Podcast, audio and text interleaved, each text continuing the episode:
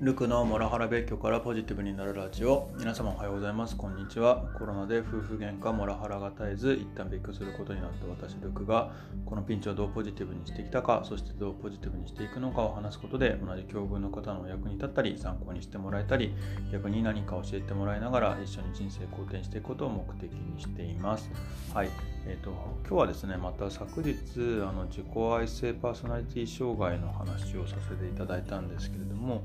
あのもうちょっとだけ少し話したいことがあったので、えー、少し掘り下げさせてもらえればというふうに思います。えー、昨日の中でもあの認知の歪みっていうあの今日のちょっとタイトルの話をしたかったんですけれどもちょっとあれ見つかれられないなっていうふうに思って調べていたらあのウィキペディアであの認知の歪みっていうこととしてえー、別項目で出てたっていうことで、えっと、今日はちょっとそっちのウィキペディアの引用に沿って、えー、自分の経験ではこういうことが起きたっていうような話をちょっとさせていただければと思います。で、あの認知の歪みって何ですかっていうことなんですけれども、まあ、あのウィキペディア引用そのままちょっと読み上げちゃうんですけれども、まあ、誇張的で非合理的な思考思考パターンですと。で精神病理状態とりわけ、えーと、うつや不安を、えー、属性化させうるとされていると。でこういった思考パターンはその個人に、え確実を現実を正確に認識させネガティブな思考や感情を再強化させうるとされている、えー、バーンズっていうか、えー、研究者は気分や感情は事実ではなく逆に歪んだ考え方がマイナスの気分を生み出すと述べているっていうところで、あのー、まあ、本当にこういうことが起きてる風に感じたなっていうのがちょっと接してる印象でした。で、あのー、10パターンがこの認知の歪みの中であるんですけれどもそのうち、えっと、私のパートナーに特に見られた傾向っていうのが、えっと、3つあって、え、スプリッティング、えー、前か無か私的には0か1かとか白黒思考みたいなものなんですけれどもっていうのが一つ。あとあの何々すべき思考。何々すべきじゃないかっていう考え方が、えー、ともう一つ最後の一つが、えー、と行き過ぎた一般化っていうものですでまあえー、スプリッティングとあと,、えー、と残りの2つっていうのはちょっとひとまとめにして、えー、話す、えーと、スプリッティングで1つ話して、えー、すべき思考と行き過ぎた一般化でまたまとめてお話できればなというふうに思ってます。スプリッティングって何かっていうと、まあ、グレーがなく物事の全てを白か黒で、えー、と認識するという、えー、と誤った二分法、えー、オール・オア・ナッシングであり少しでもミスがあれば完璧な完全な失敗だと考える、えー、真実でも真実ら真実らしくない場合でも常に全て決してなどの言葉を使うのが特徴、えー、とりわけスプリッティングは、えー、境界性パーソナリティ障害や自己愛性パーソナリティ障害の人らに一般的であるっていうことであの本当これに一番苦しめられたっていう感じがあります。あの本当この常に全て決してっていうかあのいつもそうだっていうのは本当に言われてたなっていうふうに思ってて。そんなにいつもじゃないんだけどなっていうふうに感じてたんですけどもね。またあのパートナーの中で0か1かでグレーがないので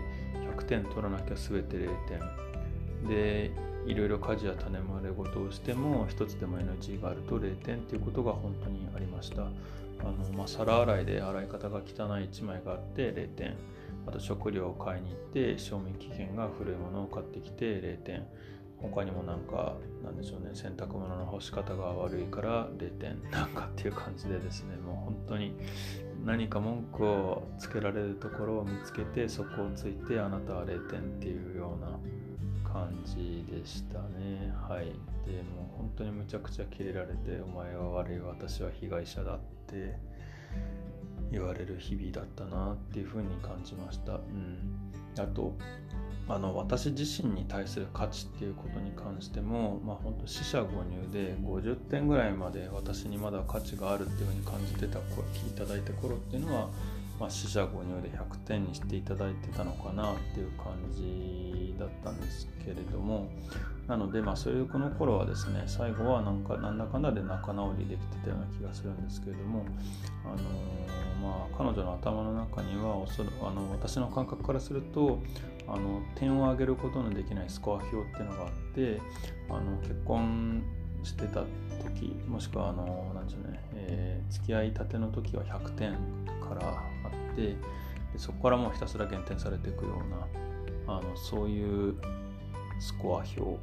で、えっと、結婚生活後もう点を上げることはできなくてただただ減点されていく。何かが悪いことが起きてマイナス1点マイナス1点マイナス1点みたいな感じでで49点あの50点を下回ったところで四捨五入して0点っていう風になってしまった。でここからフェーズが変わってあの本当にひどい生活に突入したなっていう感じがあって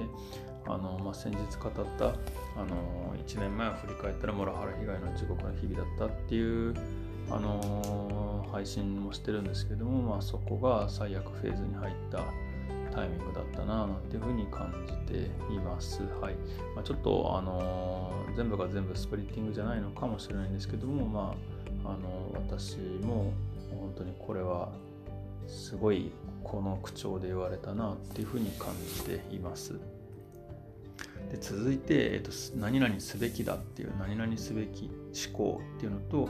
あと行き過ぎた一般化これちょっと合わせてお話しできればと思うんですけれどもうにゃららすべき思考の、え、定義っていうのはまあ他人に対してその人が直面しているケースまあ、状況や状態に関係なく彼らは道徳的に何とかすべきである何とかしなければならないと期待すること。で行き過ぎた一般化っていうのは何かっていうと経験や根拠が不十分なまま早まった一般化を下すこと。一つの事例や単一の証拠をもとに非常に幅広く一般化した結論を下す、えー、たった1回の問題発生だけでその問題何度も繰り返すと結論付けてしまうっていうので、まあ、これにもすごい苦しめられた感があってあの具体例がちょっと私どっちになるか難しかったというか、まあ、結構組み合わせで攻められていた感覚があったのでちょっとあの例えばこんなこと言われましたっていうのを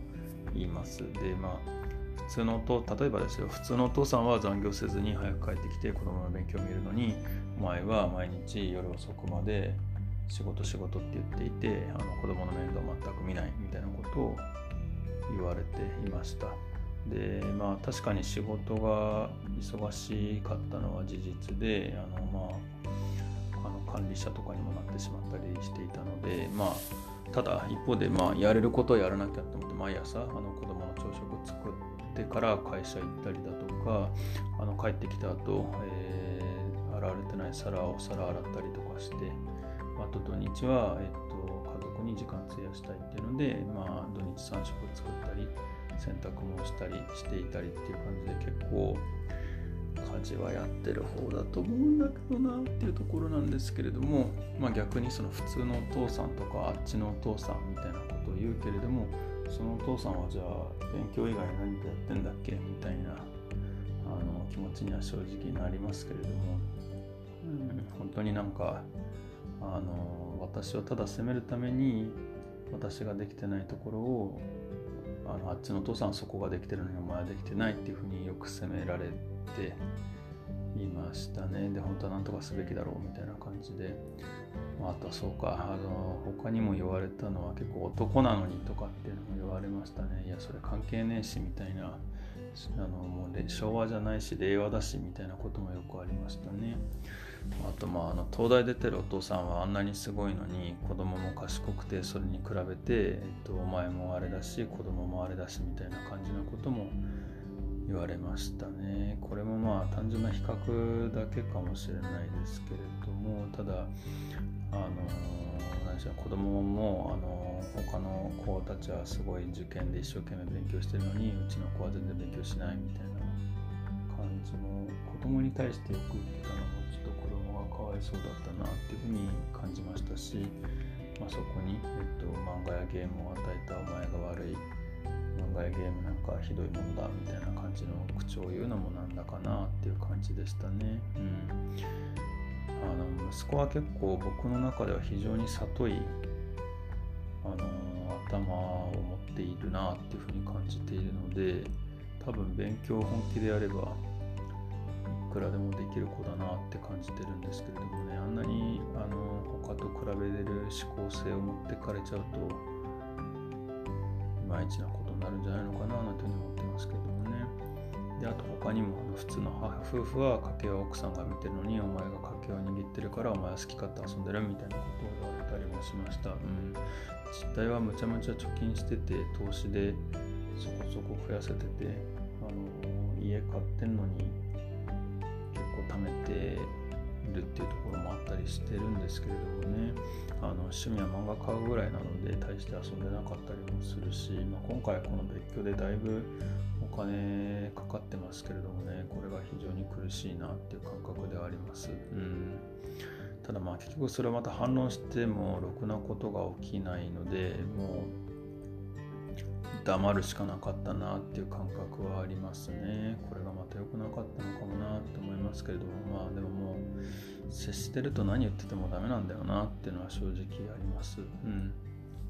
はい、というところですい ません。さっと最近暗い話が多いですね。やっぱりちょっと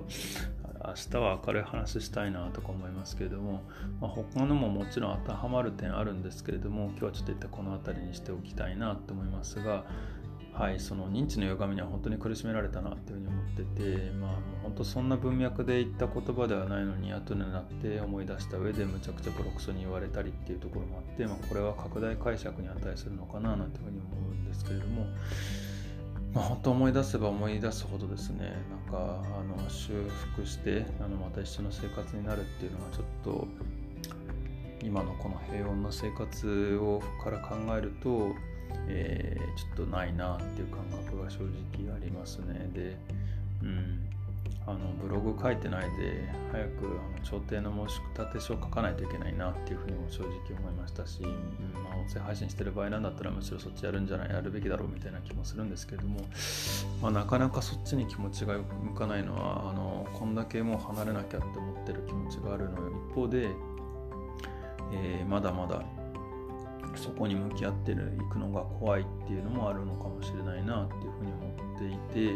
えー、こうやってあのなんでしょうね自分はのどんなに思い返してもやっぱり辛い日々が多かったっていうところを思い出して、調停っていうところに行かないといかないっていう気持ちになっていかないといけないんだろうなっていう気もちょっとなっていたりしてます。はい。ちょっと最後何言ってるかよくわかんないですね。うん。まあっていう、まあこの何言ってるかわかんないっていうことがそもそも今の僕の気持ちなんでしょうね。うん。いやまあもちろんあの生活悪いことだけではなかったので子供とも良かったし、まあ、あとって楽しんでくれてる時もあったので、うん、ただまあそうですね。まあもうほんと最後の1年間の苦しい時間には戻りたくないなっていうところが正直な気持ちなので、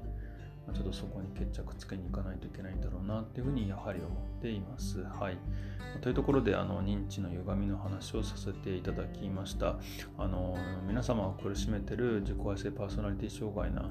あのモラルハラスメントのパートナーに、まあ、この特徴があったらあのいよいよその自己愛性パーソナリティ障害っていうのはもう確定的になってきているので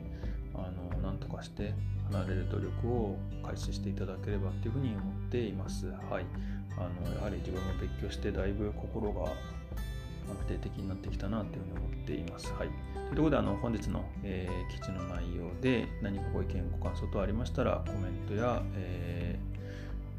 えー、レター等で教えていただければ幸いですし、えー、またこの話が、えー、ためになったという方もですね、ぜひ、えー、フォローといいね等いただければ幸いでございます。はい。えー、みんなで人生好転させて幸せになっていきましょう。ルクでした。では。